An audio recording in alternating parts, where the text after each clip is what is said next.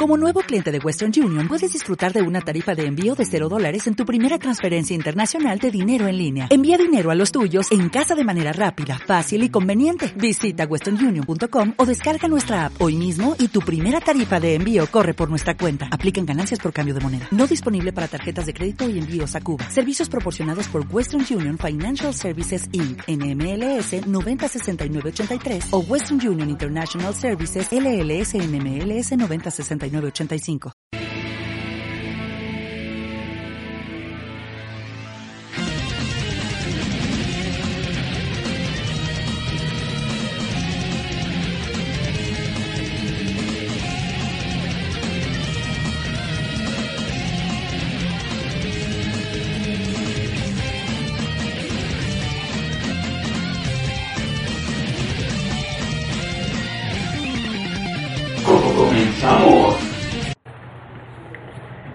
Bienvenidos sean a otro LC Retro. Yo soy Ulises y comenzamos. Pero antes de comenzar quiero invitarlos a que se unan a nuestras páginas como LC Magazine, la página oficial de, Facebook, LC Grupo Oficial, al Geek Time MX y por supuesto al Messenger Project. Eh, sobre el Geek Time MX, pues les estoy avisando de una vez que a partir de la próxima semana eh, yo la voy a administrar. Vamos a llevar un a poner más contenido, a hacer más cosas y, voy a buscar un poco de ayuda para que me, eh, me permitan hacer crecer la página porque si le hemos descuidado mucho y, y vamos a ser honestos, solo yo subo los podcasts y eso es bastante triste. Antes era una página llena de administradores que no subían solo el podcast, sino que subíamos eh, de cómics, de videojuegos y demás. Entonces, eh, vamos para para esa situación la próxima semana. Eh, y bien, eh, quiero mandar saludos a todos los que me siguen esta semana con semana. La verdad es que cuando cambias el discurso sí se te regresa a la cinta, ¿no? Pero bueno, el tema de hoy es algo complicado de explicar. O sea, vamos a hablar de los líderes dentro de las series animadas. ¿Y por qué quiero hablar de los líderes?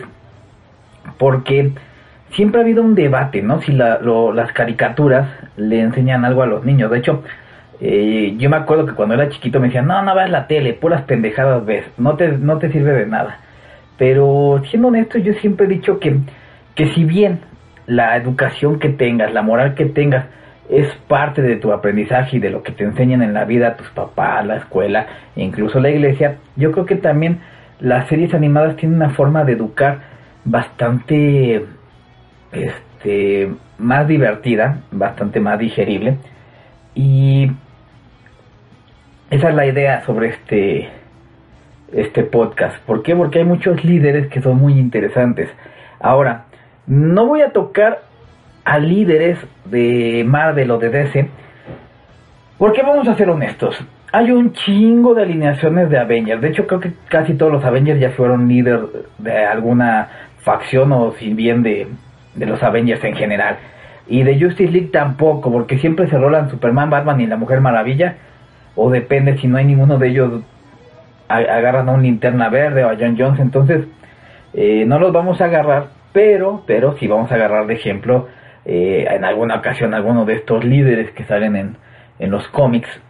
Eh, también no vamos a agarrar tanto a un líder como es Optimus Prime porque su liderazgo es bastante, mm, como quisiera decirles, mm, raro, ya que casi casi es heredado con eso de la, chispa de Prime y el legado de Primus y madre y media. Entonces sí es bastante enredado, o sea, si hay líderes aparte de, Optimus Prime, o sea, eh, por ejemplo, me acuerdo que cuando muere en la película su, entre comillas, hijo, Rodimus Prime, que la neta no sé cómo un Transformer puede tener un hijo, pero pues así lo manejaron en, en el doblaje mexicano. Tengo entendido que más que un hijo era como su, su pupilo, quien era el que más compartía sus, sus ideales. Y saben qué es lo peor que el buen Rodimus Prime era, era muy buen líder. El problema es que eh, su diseño, la neta, no era tan atractivo como el de Optimus, ni era ni, un, ni era un líder tan carismático. O sea, Optimus es un líder que lo siguen nada más porque está parado. Y a Rodimus sí lo tenías que esperar a que demostraras esa, esa valentía. Y por desgracia, pues a Rodimus lo han, lo han estado haciendo a un lado, lo han estado olvidando, por lo menos en las series animadas, no sé, en los cómics o en otros medios, eh, y relegando y le han dado ese puesto de, de segundo al mando a, a Bumblebee, que realmente ha hecho buenos trabajos también en ciertas series, como en Robots in Disguise o en, en la segunda etapa de Beat Wars Transformers, cuando Optimus desaparece. Pero sinceramente sí lo sentí un poquito muy forzado, o sea, a Roddy sí lo diseñaron para ser ese, ese líder que, que necesitaban los Transformers. Y a, y a Bumblebee, que en un principio ni siquiera lo diseñaron para, para estar en escena, sinceramente, porque además gachito de los Transformers, ese que nadie quería. Eh, lo renovaron. Y, fíjense que ahora que lo piensan, bueno, más bien ahora que lo pienso, eh, el Bumblebee de las películas y el que está actualmente en las series animadas, podría ser una mezcla de, de Rodimus con, con Bumblebee, porque si bien no es la misma marca de automóviles ni el mismo modelo, eh, Rodimus creo que era un Thunderbird. Sí es un modelo bastante atractivo en su forma de auto dinámico, eh, deportivo, de esos coches que cualquier persona eh, quisiera tener y lo funcionaron porque Bumblebee era un, un bochito. Y bueno, la verdad es que creo que de Transformers tenemos este que dedicarle un especial para ellos solos, pero tengo que ver la serie otra vez y la verdad no la he conseguido, tengo que ver la película, nada más me acuerdo que se murió Optimus y le vamos a dejar hasta aquí con, con las cosas de Transformers. Ahora, vamos a agarrar series que fueron muy exitosas y series que, que realmente no, eh, no diseñaron a este personaje tan simple como para ser líder. O sea, eh, vamos a explicar que hubo una época que estas series se pusieron de moda donde había grupitos de, personajes y muchos de esos de esas series pues realmente estaban bien X. Hablo eh, de series como Street Chats, la verdad, o en los videojuegos los Battletoads que no saben ni quién es el líder ni, ni por qué están juntos, o sea, eh, y trataron de hacer una serie animada pero estuvo bien del nabo y, y nunca pegó. Pero entonces vamos a agarrar líderes que realmente nos impactaron nos impactaron dentro de las series animadas y que son bien retro. La mayoría son bien retro. Eh, tampoco voy a agarrar a los Rangers porque también son bien forzados. O sea, sobre todo en el principio de, Power Rangers. Eh, a huevo el rojo o el verde eran el líder. Y no te explicaban por qué, nada más porque les tocó ese, ese color. Y bueno, a lo mejor sí podríamos dar un pequeño ejemplo, ¿no? Por ejemplo, un ejemplo, por ejemplo, ay, otra vez mi pinche frase estúpida, bueno eh, que en Fuerza del Tiempo fue la Pink Ranger, una pseudo líder, pero no valdría la pena, la verdad. Y bueno, quiero empezar con algo blandito, con una serie que superó mucho las expectativas de muchos, que es de culto, pero eh, que va a ser raro que vuelvan a sacar una serie como esta, y me refiero a los cazafantasmas. Y me refiero a la serie animada, porque si en la serie animada es más fácil identificar al, líder, al verdadero líder, es más difícil en la película. Y más porque las películas se basan más en, el humor y la serie animada es más en, la historia. O sea, hay episodios de la serie animada que, merecen su propia película. Que si hubieran dicho, vamos a sacar los Cazafantasmas 3 y vamos a agarrar el, la temática de este capítulo, les aseguro que, que hubiera sido un hitazo. Aunque pues obviamente también hay que recordar que Los Cazafantasmas era un, una serie mucho, pero mucho más este eh, oscura que su contraparte live action. Ok, vamos a ser sinceros. Cuando tú veías Los Cazafantasmas, tú habrías jurado que Peter Beckman era el líder, era quien entablaba eh, relación con los clientes, sobre todo si era mujer, era el que siempre estaba de chistoso y era el que tú querías tener como figura, era el que te llamaba la atención. Estaba diseñado para ser eh, el personaje más atractivo de los cuatro. ¿Por qué? Porque era el, menos inteligente, era el más divertido, era el más cogelón, todo lo que ustedes quieran, eso era Peter Beckman. Y si lo acompañamos que este que también era el el que tenía más relación con los otros personajes pues podría ser eh, obvio que era el líder o sea era el que tenía más relación con Pegajoso era el que siempre andaba peleando con eh, con Egon era el que siempre estaba este engañando a a Ray y el que se llevaba bien con Winston porque a Winston pues obviamente luego no lo trataban tan bien. De hecho pues son menos capítulos especiales de Winston pero eso ya no lo vamos a hablar o sea ya no vamos a hablar de la inclusión y de los personajes de raza negra ahorita porque nos metemos en problemas.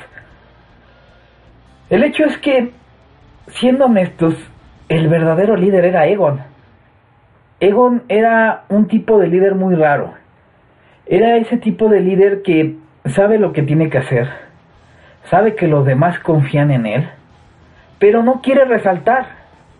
Él simplemente quiere hacer su trabajo y lo que sigue. Mientras que Peter Beckman eh, veía a una mujer y se, lanzaba, Egon estaba concentrado en hacer su mejor esfuerzo, en preparar las armas y estudiar la guía de fantasmas porque él sabía que las vidas de sus compañeros dependían de él. O sea, e, es muy raro ver eh, eso en la serie animada, pero hay un par de episodios, eh, sobre todo lo del el espantaniños, donde se muestra que Egon, por esa misma razón, se hizo eh, cazafantasmas. O sea, de todos los personajes, el único que realmente desde pequeño tuvo una razón para querer combatir a los fantasmas y de querer defender a los niños de no sufrir el infierno que él sufrió con el espantaniños, era Egon. Y era un sujeto callado, era un sujeto que, que realmente tenía a, a Yanena a, disposición. Y no, él hacía a un lado todo lo que a nosotros nos parecía divertido. Y te tenía listo las trampas, creaba nuevas armas, eh, pues hacía teorías para, para este, cosas como la liberación de fantasmas o la creación de una nueva arma o qué pasaría si, si sobrecargas un equipo. Ese era el tipo de, de, líder que era Egon. Y era tan un líder que bajita la mano Ray siempre lo seguía en cuanto a, a posibilidades científicas. Y que fue Ray y él los que organizaron la, bueno, los que construyeron los equipos anti fantasmas y es raro porque de todos los líderes es el que menos podemos identificar que, sea eh, el líder del grupo. ¿Por qué? Porque Peter Beckman jala demasiado la atención y es natural. El personaje fue diseñado eh, para eso y realmente yo creo que a la serie le, quedó de lujo porque no tienen que dar tanta explicación científica.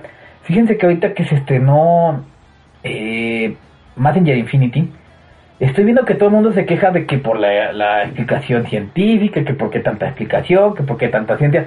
O sea, si es en la película sin explicación se estarían quejando de dónde salió esto, cómo se lo sacaron del culo. Y, con Ego, gracias a Peter, se, se, liberaron de esa presión. Y es un líder muy raro porque regularmente a este tipo de líderes no les gusta ser líderes. Toman la, la obligación porque tienen que tomarla, pero él por el puro hecho de que vivió en carne propia el, eh, el acoso del espantaniños, pues logra ser un líder callado, un líder que no te va a llamar la atención, pero que sin embargo nunca te va a dejar mal. Siempre va a tener algo preparado. Me atrevo a decir que Egon era lo más cercano a Batman que tenían los, los, los era un científico, o sea, no estaba en buena condición, obviamente, y no sabía eh, cientos de artes marciales, pero sí estaba preparado para casi cualquier contingencia que le, que le pusieran. inclusive, inclusive, inclusive, si no este, si no tenía algo para una, una amenaza superior a lo que él estimaba, pues agarra lo que tienen, lo modifica, lo sobrecarga y vámonos, voy a lograr que, esta misión sea un éxito, voy a lograr que, que, no tengamos que quedar mal con la sociedad.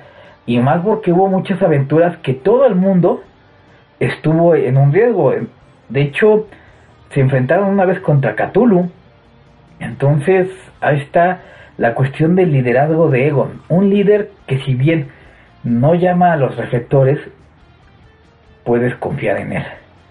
Y es de los pocos que vamos a ver que no, eh, no tiene un, una historia tan trágica, porque si bien estuvo espantado de niño, eh, tuvo su vida normal, por así decirlo, pudo hacer una carrera, pudo incluso amar, porque llega un momento en que sí le declara su amor a, a Janine en String Ghostbusters, pero eso ya será otra historia. Bueno, de hecho ya la, ya la vimos en el especial de Ghostbusters, que los invito a buscarlo si no lo han escuchado.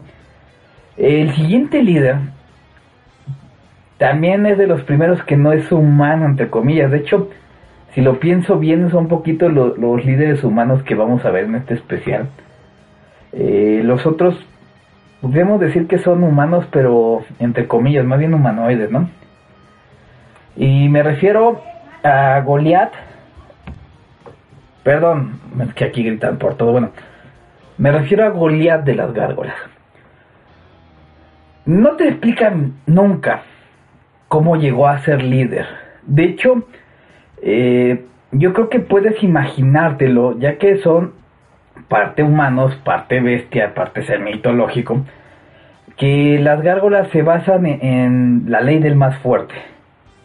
Y no hay sujeto más fuerte que Goliath.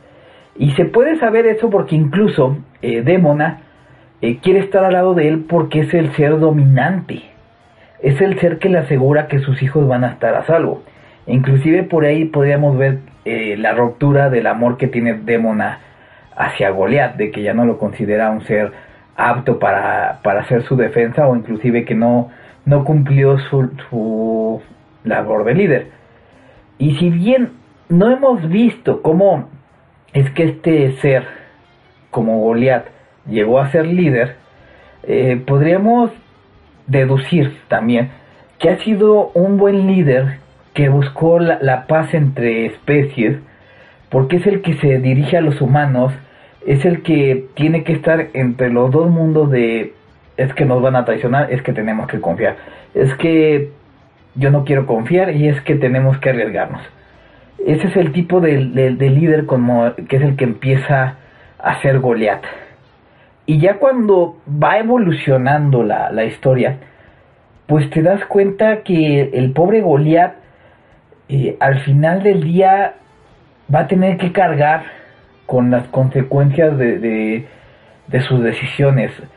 Saber que por su decisión casi se eliminaron a toda su especie, eh, que perdió a, su pareja, que posiblemente perdió a, sus crías, y que cuando despierta mil años después en Nueva York, se encuentra con la noticia de que nada más unas cuantas gárgolas están a su lado. O sea, sí las vio antes de, de volverse piedra, pero yo creo que sí fue una sorpresa volvérselos a encontrar ya, ya en, el, eh, en el futuro, ya que no esperaba que, que resucitaran. Pero bueno, e, el hecho es que Goliat tiene tantas vertientes y es tan interesante porque se enfrenta a que estuvo dormido y, pensando todo este tiempo por mi culpa, por mi culpa, por mi culpa, y viendo cómo los humanos los traicionaron, que al final algunos de estos humanos demostraron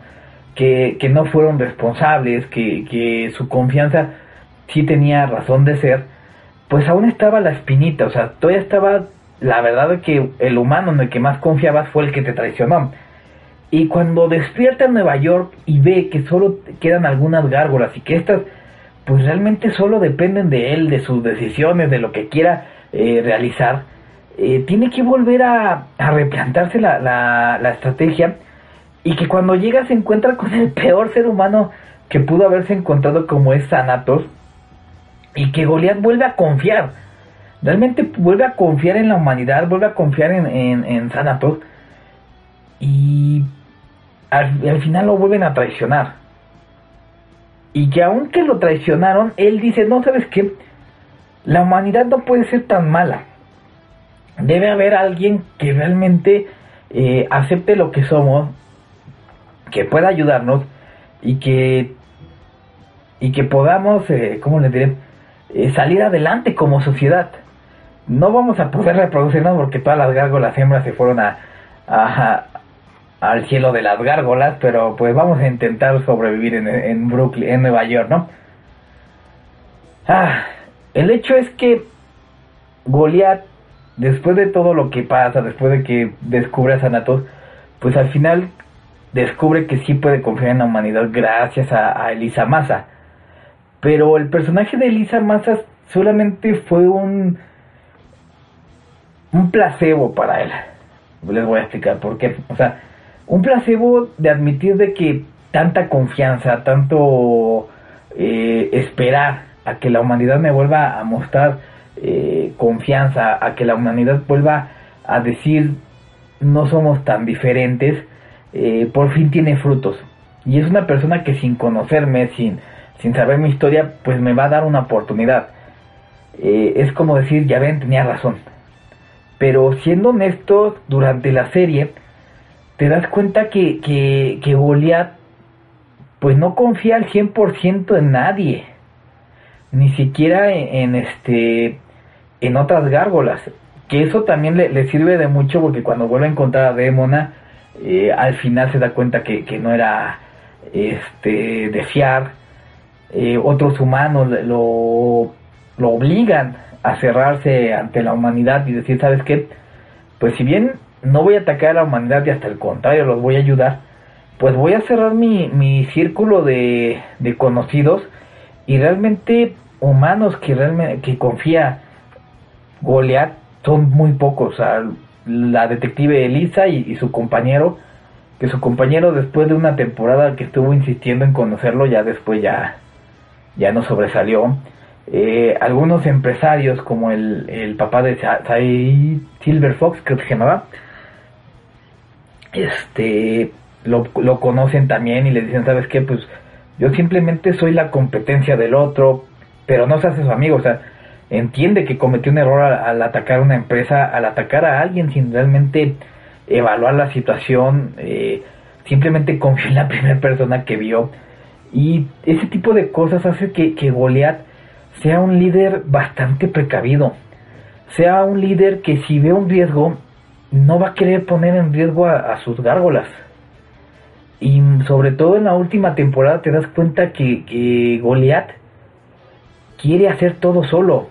Y que incluso hay un episodio muy eh, especial donde hay un futuro alterno donde Lexington se volvió malo y que Goliat dice, no, esto es por mi culpa, por no haber eh, confiado más en las gárgolas, por no haberles dado eh, más libertad de decisión, porque siempre era lo, lo que Goliat decía, o sea, eh, rara vez iban a, a, a, tomarle una, una opinión a alguien que no fuera Hudson. Era un, líder muy autoritario, pero era un líder así, más que nada por el miedo a perder, por el miedo a que me vuelvan a, hacer lo mismo, así como chamaquito que te rompieron el corazón, no quiero que me vuelvan a hacer daño. Eh, así es Goliath, muy proteccionista, muy, eh, muy yo lo puedo hacer.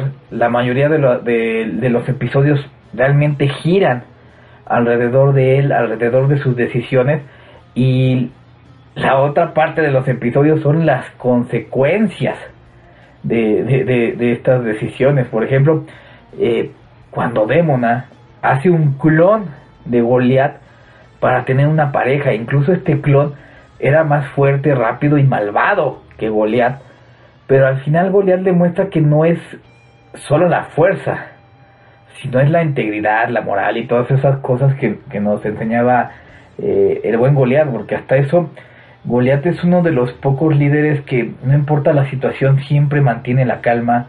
Y rara vez lo vas a ver furioso. O sea, una cosa es estar enojado, pero otra cosa es estar furioso. Y cuando está furioso es una cosa eh, realmente espectacular porque entra en su lado bestia, pero camión, camión, cañón, perdón. Hoy ando muy, muy tarado con las palabras, perdón. Eh, es un líder que hay que entenderlo. Después de la más grande pérdida que tuvo, tuvo que vivir una maldición de mil años. Cuando regresa se encuentra una, una tierra extraña y el primer ser que se encuentra pues es un hijo de la chingada que lo obligó a hacer cosas que no tenía que hacer. Y que en lugar de, de empezar a establecer nuevas relaciones humano-gárgola, pues tuvo que decir, ¿sabes qué? Nos vamos a esconder, no vamos a, revelar nuestra identidad eh, y vamos a seguir ayudando a la gente. Y es un líder que realmente eh, se gana a pulso. No, no supimos cómo se ganó la primera vez eh, su liderazgo, su liderazgo, pero no, ay, déjenme me pego.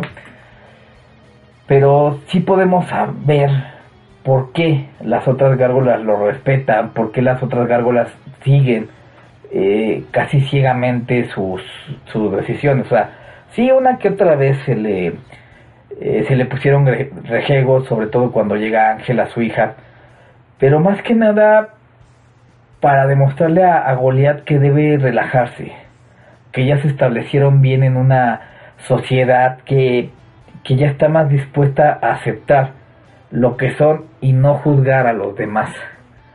Es ese tipo de líder que tenemos con, con. Y realmente cumplió tan bien su, su papel que al final de la serie pues ya le metieron mucho relleno.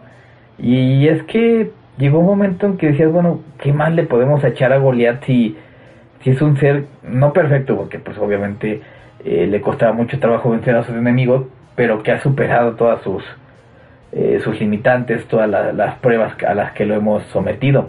Entonces, cuando hablamos de Goliath hablamos de un líder bastante eh, rígido, porque esa es la palabra, la ironía es que en la mañana son piedras, ¿no? Y aparte, fíjense, tiene que dormirse con, la, con el miedo de que no los encuentren y los hagan cachitos mientras son piedra. Pobre Goliath, yo creo que ha de tener el estrés hasta, hasta las nubes. Ojalá la Elisa le prepare sus tecitos con Dalai.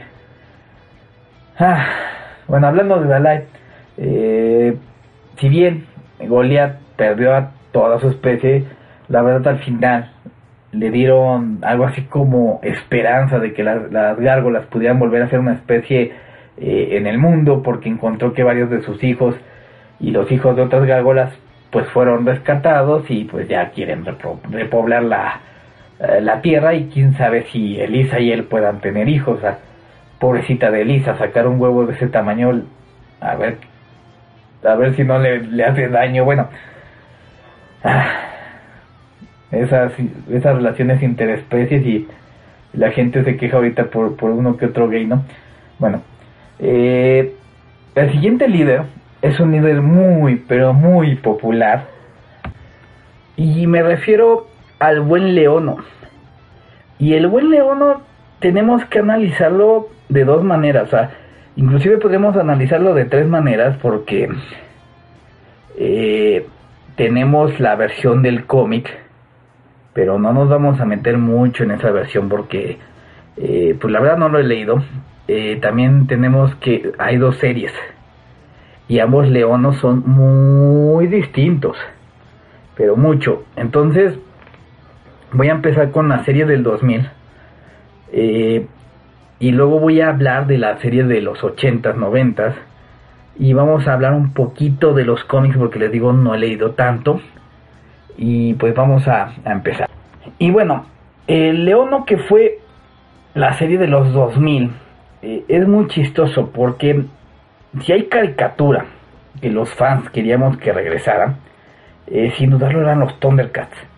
Una serie animada que está dentro de nuestros corazones, que realmente queríamos ver de nuevo, pero que a algún ejecutivo se le ocurrió mandar al carajo todo. O sea, toda esta línea de tiempo que conocíamos, todos estos personajes que ya teníamos bien establecidos, e inclusive personajes que ya estaban en sus propios cómics, eh, les dieron vuelta de hoja y nos presentaron una historia eh, bastante, pero bastante complicada de digerir en algunos aspectos. En primer lugar vemos a un leono joven y que es una, una tondera no tan moderna como la que llegamos a ver en la serie de los 80. De hecho, es una sociedad que no tolera la tecnología, cosa que es muy estúpido porque después nos dicen que la tecnología los ayudó a liberarse de la esclavitud de Munra, pero por alguna razón la odian. Este es un leono que ya quiere participar en, en, los, en las decisiones políticas y que tiene como hermano a Tigro, que Tigro lo pusieron de una manera muy tonta, algo así como eh, el hermano galanazo que todas quieren con él y, y Leona o nadie lo pela y que la chica que le gusta pues también está enamorada de Tigro y neta que pues no, ni a dónde ir con, con eso. Entonces, y que tenemos este leono que de alguna manera sí perdió su mundo al momento en que eh, los mutantes atacan y que son traicionados por por Sabertooth, por Dientes de Sable. Y que tiene que ser el nuevo líder de los Thundercats pero que no es un líder que respeten, o sea, a diferencia de la serie original que los Thundercats no solo iban a, a respetar a, León, ¿no? sino que estaban conscientes de que él, era el señor de los Thundercats y no, no tenían que, que ser eh, rejegos, al, contrario, tenían que educarlo. Aquí nos encontramos con un tigro que no lo ve eh, como rey, sino como su hermano pequeño, una chitara que solo ve como, lo ve como un puberto, los gemelos que, que no saben por qué no juegan con ellos, eh, Pantro que tampoco lo ve así como que eh, es el señor de los Thundercats, pero pues como es un militar tiene que apoyar a al nuevo soberano, porque por ley le tocaba ser el soberano. Y un leono que fíjense que estaba bien hecho, o sea, si bien la serie tiene, bueno, más bien tenía, porque la cancelaron y no la van a volver a, hacer, eh, estaba bien establecido, o sea, era un leono que tenía moral, que juzgaba su, su reino, que incluso juzgaba las decisiones de, su padre, que no estaba conforme como, con la forma en que lo veían los demás, y que poco a poco iba demostrándolo dentro de la serie, y que demostraban que no era un leono que le que todo le salió a, la fácil. Que a diferencia del leono que nosotros conocimos, eh, sus aventuras eran realmente para sobrevivir. O sea, vamos a ser honestos, si bien la, los Thundercats originalmente es una serie bastante oscura en muchos aspectos, también tiene algunos episodios así como que Leono y Snap se fueron a un picnic y ahí los atacaron los mutantes. Y Leono y Snap conocieron a los Verbills y, ahí hay una, un ataque mutante. O sea, ese tipo de, capítulos sí, sí existen en la serie de los 80 eh, que no son muchos, pero pues sí existieron. Aquí vemos que Leono tiene que enfrentar a la muerte cada ocho días, que, que Leono, eh, cualquier error que cometa, pues va a costarle la vida a estas personas que, que realmente confiaron en él y que aparte tienen la misión de recuperar su reino. Es algo que si lo pensamos es tremendo. Lo malo de este Leono es que lo hicieron tan bien que desde el principio te mostraron que era un personaje bastante eh, moral, un personaje que tenía sus ideales bien establecidos y que desgraciadamente en los pocos episodios que tuvo esta serie, pues te los quisieron volver a mostrar uno en cada episodio, cuando realmente con los dos o tres episodios que teníamos al principio era más que suficiente. Y ese fue el problema que tuvo este Leono y, es una lástima porque la serie, fuera del fanservice, fuera de, que cambiaba muchas cosas, tenía mucho potencial, pero realmente lo echaron a perder al no saber evolucionar al siguiente paso que tenían al personaje. Porque ya lo tenían establecido y lo restablecieron no una ni dos, sino como cinco veces los valores que ya habíamos visto que tenía desde el principio. Eh, cosa contraria del otro Leono, que a diferencia del Leono de, la serie del 2010 creo, este Leono no era tan grande, porque el de la serie del 2010 era un adolescente, sino que era un, niño, de hecho le dicen un cachorro, más pequeño que, que Felino y Felina. nunca te muestran al rey de Tondera, al contrario, nada más te dicen, este es lo, esto es lo único que queda de la familia real, lo, lo tenemos que cuidar con nuestras vidas, o sea, ninguno de los demás personajes lo ve como menos, al contrario, lo ven como, este es el ser supremo que tenemos que, que cuidar. Y que desgraciadamente en su primera aventura no, no lo cuidaron también, que su cápsula se descompuso y crece. Y tenemos a un leono que sí, tiene cuerpo de adulto, pero que al principio tiene mentalidad de niño. Eso no es nada malo, porque también dentro de la serie lo van a ir este madurando. De hecho, hay una serie de episodios donde él se tiene que enfrentar a los otros Thundercats para demostrar no solo que merece ser el líder, sino para demostrar que es el verdadero señor de los Thundercats. Y es un señor de los Thundercats que si bien en un principio minimiza la, pérdida de su planeta con la excusa de, investigar el tercer planeta, poco a poco se está dando cuenta que hay más Thunder, bueno, eh, ¿cómo le diremos tonderanos? Bueno, los habitantes de Tondera, eh, en el universo, y que él tiene que ver la manera de volverles a dar un hogar, él tiene que ver la manera de, de deshacerse de sus enemigos, y la verdad es que es un leono que, que si bien tuvo su liderazgo por herencia, te demuestra que realmente la merece. Y si nos costaba entender eso, las armas mágicas como la, espada y el ojo de Tomera y la garra lo aceptaban como líder sin pestañear. De hecho, es muy interesante que mientras que en la serie del 2010 técnicamente cualquier persona podía eh, agarrar el ojo de Tendera y tener su poder porque te manejan que es lo que quería Munra para ser poderoso. Aquí el ojo de Tondera no cualquiera lo puede usar con maestría. Y Leono desde el momento en que lo toca es casi casi eh, un experto en, su uso. O sea, si tuvo que llegar Yaga y decirle, pues póntelo enfrente y dices que quieres ver más allá de lo evidente, pero, pero de ahí en fuera, Leono es un líder que a, base de sus actos logró llevar a, buen camino a los Thundercats, al que eh, volvieron a construir su planeta y que sobre todo es un líder que nunca evadió su responsabilidad y que al contrario estaba deseoso de mostrarle a los demás que estaba listo para ser el líder que los iba a guiar a un nuevo mundo.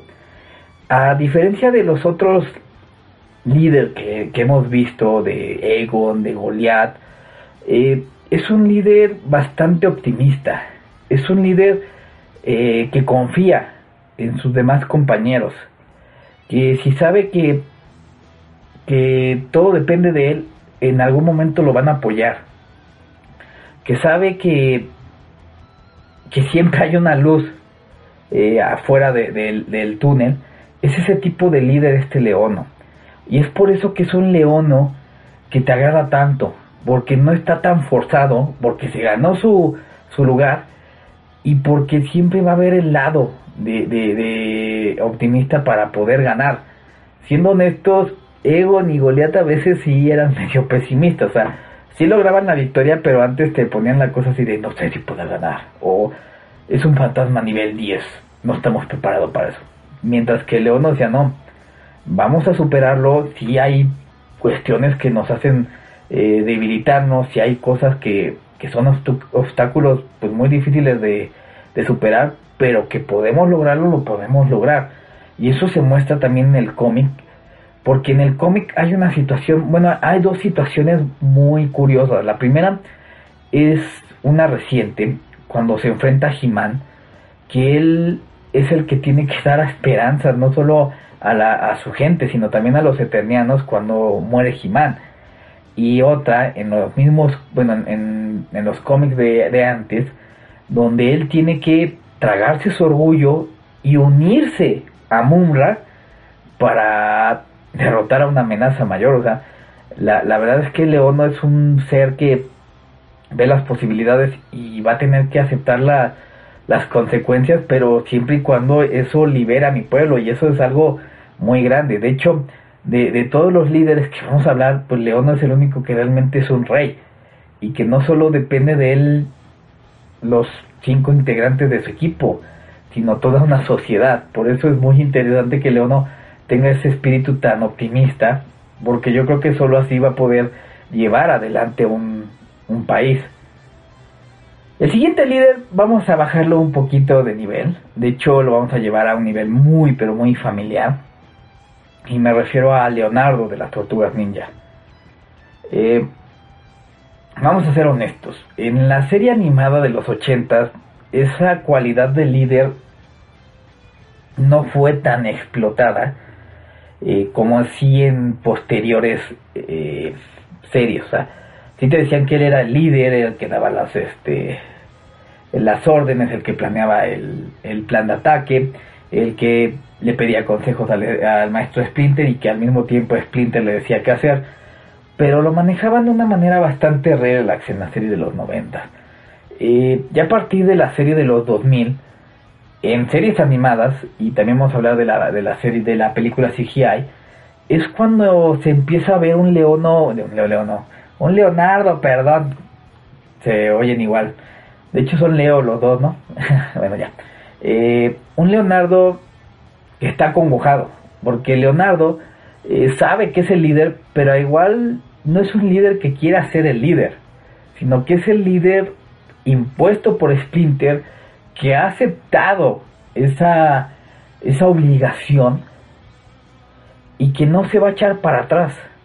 Ese es el tipo de líder que es Leonardo.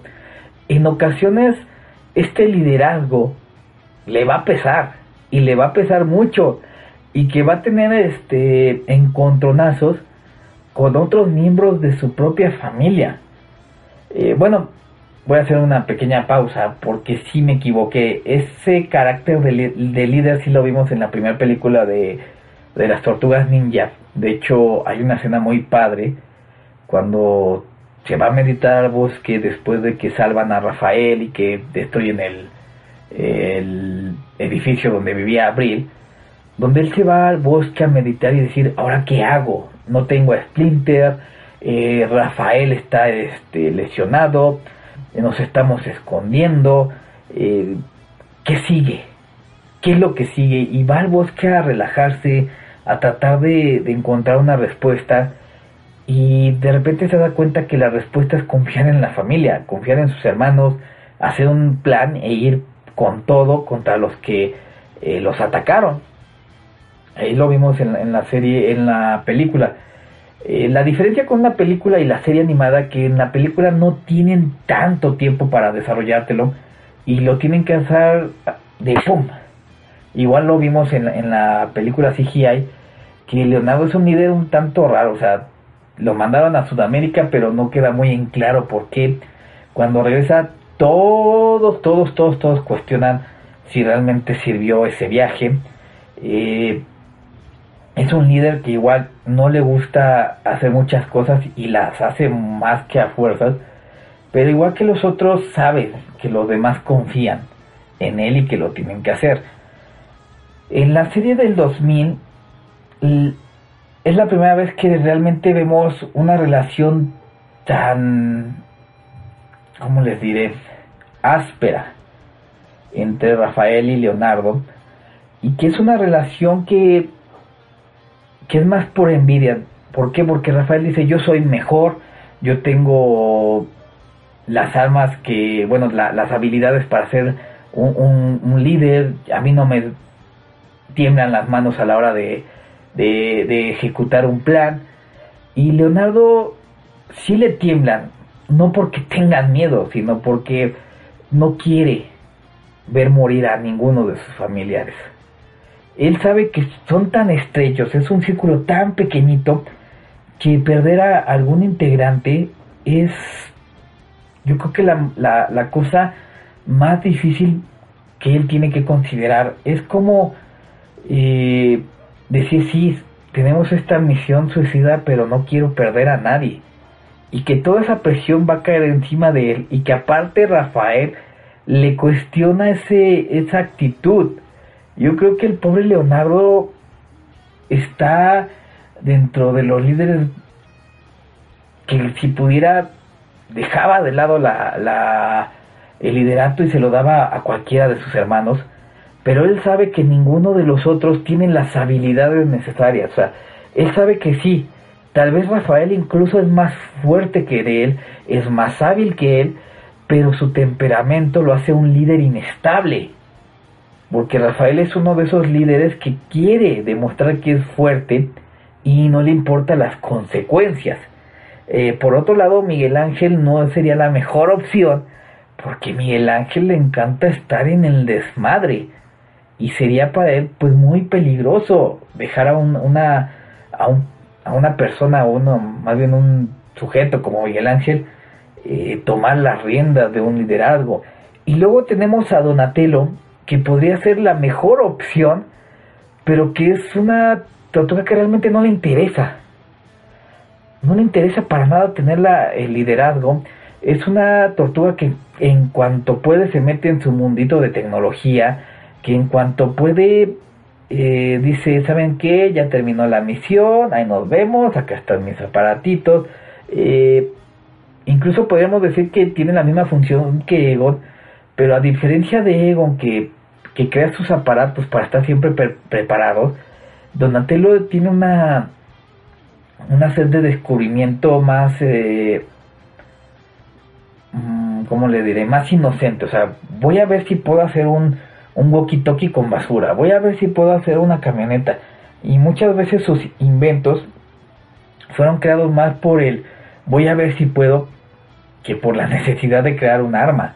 O sea, sí tiene inventos que sí los ha hecho para crear armas, pero realmente su, su naturaleza es de, de un científico y de un científico que realmente ama la ciencia y que no le importaría ser el líder de un grupo de científicos que se dediquen a descubrir algo, pero que sí no, no le gusta mucho la idea de ser el líder de un grupo de tortugas eh, ninjas que no no no este no les gusta seguir órdenes porque a pesar de que Leonardo es un buen líder en el 80% de las ocasiones lo cuestionan no le hacen caso están distraídos.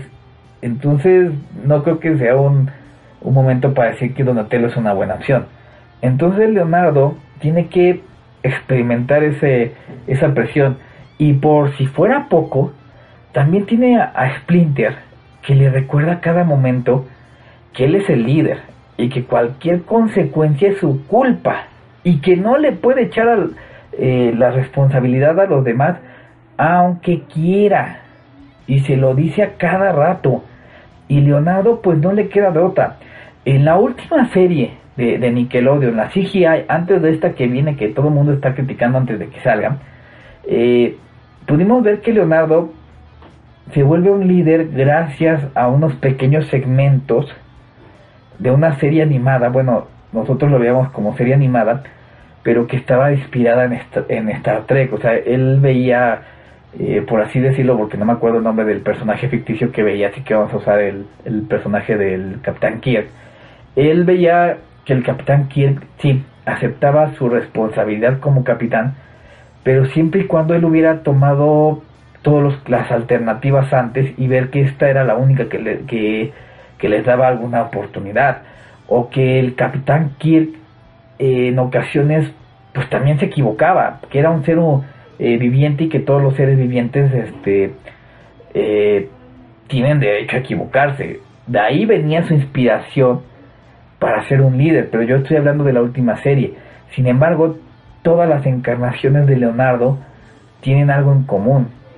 No este Leonardo es ese líder que si me dañas a la familia voy a ir con todo contra ti.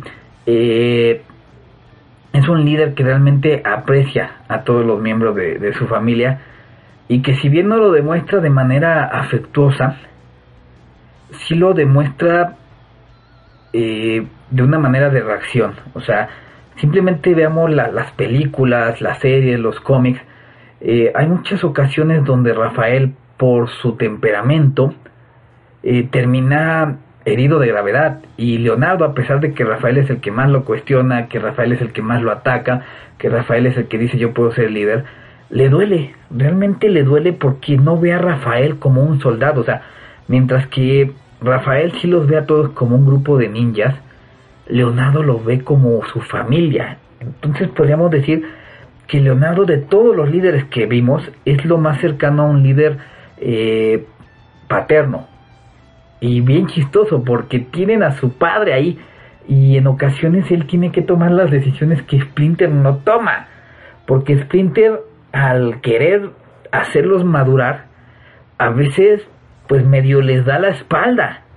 Y siendo honestos, sí le ha servido esa técnica Splinter porque Leonardo llega a ser un líder excelente, o sea, sigue siendo un líder que, que se cuestiona, sigue siendo un líder que dice, no, no quiero arriesgar a, la familia, pero lo hace y ha madurado muchísimo al mismo tiempo que ha ayudado a las otras tortugas a madurar. Ahora voy a hablar de un último líder que para mí se me hace el más interesante, pero que no fue tan explotado en, en su momento, que inclusive si te pones a pensar, no es el líder del equipo como tal, porque ya había un ser este pues superior en, jerarquía y que aparte eh, pues todos los que lo acompañan eh, tienen incluso más habilidades en algún departamento que él pero él es el más este nivelado por así decirlo. Y me refiero a Rayo de Plata. Ahora les voy a decir una cosa o sea si bien los halcones galácticos son serie hermana de, de los Thundercats, eh, pues hay que definir que los halcones galácticos sí estaban más enfocados al trabajo en equipo, sí había jerarquías más establecidas y que Rayo de Plata no sobresalía tanto como Leono, de hecho era más rígido, sin embargo tiene su explicación, o sea, tenemos a un sujeto que era militar en primer lugar, que fue el mejor en su en su rango, lo que ustedes quieran llamarle, y que lo han llamado a, ser parte de una fuerza interestelar de, del universo para, para proteger a toda una alianza galáctica. El problema para que es ser parte de esta alianza, bueno, de este grupo de policías intergalácticos, es que literalmente tienes que perder parte de tu humanidad, tienes que convertirte en un cyborg y dejar de ser orgánico, porque realmente eh, Rayo de Plata y los demás integrantes de, los halcones galácticos son más parecidos a Robocop que a un cuerpo de linternas verdes, que podríamos decir que es el símil. Y que Rayo de Plata llega y no llega como líder absoluto, sino que llega a, a ser el segundo en, jerarquía porque está el, capitán telescopio. aún así es el encargado de, de tomar las decisiones y de decir a, ti te toca esta misión y a mí me toca esta. A diferencia de, de Leono, eh, Rayo de Plata confía en todo su equipo. O sea, han mandado al niño de cobre a meterse a, al planeta Limbo para sacar información. Ha mandado a Serina a ser escolta de un prisionero eh, de suma importancia sin mandarle escolta. Ha dejado que a Serino eh, tome riesgos sobre nuevos eh, aparatos sin decirle al, capitán telescopio. Y todo esto porque es un, un líder que sabe bien su lugar que sabe que en algún momento va a tener que tomar e-, el lugar del capitán telescopio, que pues, realmente sabe que ese va a ser su vida para toda la eternidad, bueno, todo lo que duren como, eh, como cyborgs, y que va a hacer lo mejor que pueda. O sea, él trasladó su responsabilidad hacia su país como militar, hacia todo el universo que está del lado de las fuerzas del bien. Y es muy interesante porque él realmente no te dan a conocer mucho de, su, de sus rasgos familiares y ves que acepta la misión como si nada, o sea, mientras que a Goliath sí lo vemos pues deprimido por todo lo que ha pasado, a Leonardo lo vemos como un, sujeto muy familiar, eh, Rayo de Plata corta toda su relación humana y se la deja a toda mi relación con este comando de élite al que me eh, encargaron ser su, su líder y que voy a demostrarles mi, mi liderazgo teniendo confianza en, todo lo que hacen, puesto que estas personas que vienen conmigo también sufrieron lo mismo, perdieron parte de, eso que los hacía humanos. Y es muy interesante porque, por ejemplo, eh, el niño de cobre tiene su inocencia para seguir mostrándose humano, bueno, de la raza que sea el niño de cobre. El vaquero es el único que trajo cosas que realmente le encantaban de la tierra, como es su sombrero, la guitarra, la música country. Eh, Acerino y Acerina son los únicos que muestran eh, lazos fraternales, porque son hermanos y desde el principio te lo dicen, e inclusive es tan fuerte su, su relación que tienen poderes psíquicos. Pero Rayo de Plata no. Rayo de Plata no tiene algo que te diga eh, está ligado a o le encanta esto, simplemente está enfocado en la misión que tiene que, que realizar, una misión que ha aceptado y que pues ni modo, es, es lo que le sigue para toda la vida.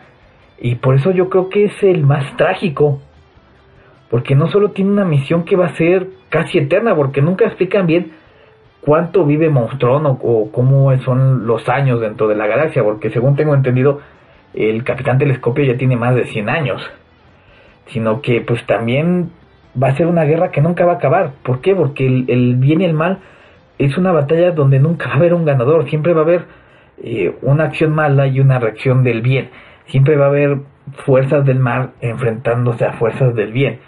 Y eso es algo que el pobre Rayo de Plata pues ha aceptado y lo ha aceptado eh, sin poner pero, sin llevarse algo que lo ligue a. Inclusive si lo comparamos con el mismo Robocop, eh, Robocop siquiera se quedó con el movimiento de arma que tenía su hijo, con los recuerdos, pero Rayo de Plata no. Simplemente vengo a, seguir eh, las órdenes y a delegar pues deberes y es lo que hace. O sea, a lo mejor es más sencillo en, su labor, eh, si lo vemos así a rayo de plata, pero más compleja su, eh, su forma de aceptar de ser el líder. Y bueno, eso es todo por hoy, por esta semana. Espero que les haya gustado. Les repito, en un par de semanas voy a tener un especial con, con Mahai acerca de los youtubers. Y la próxima semana espero hacerles ya el especial acerca de caricaturas para adultos. Entonces, aquí le dejamos y pues nos vemos.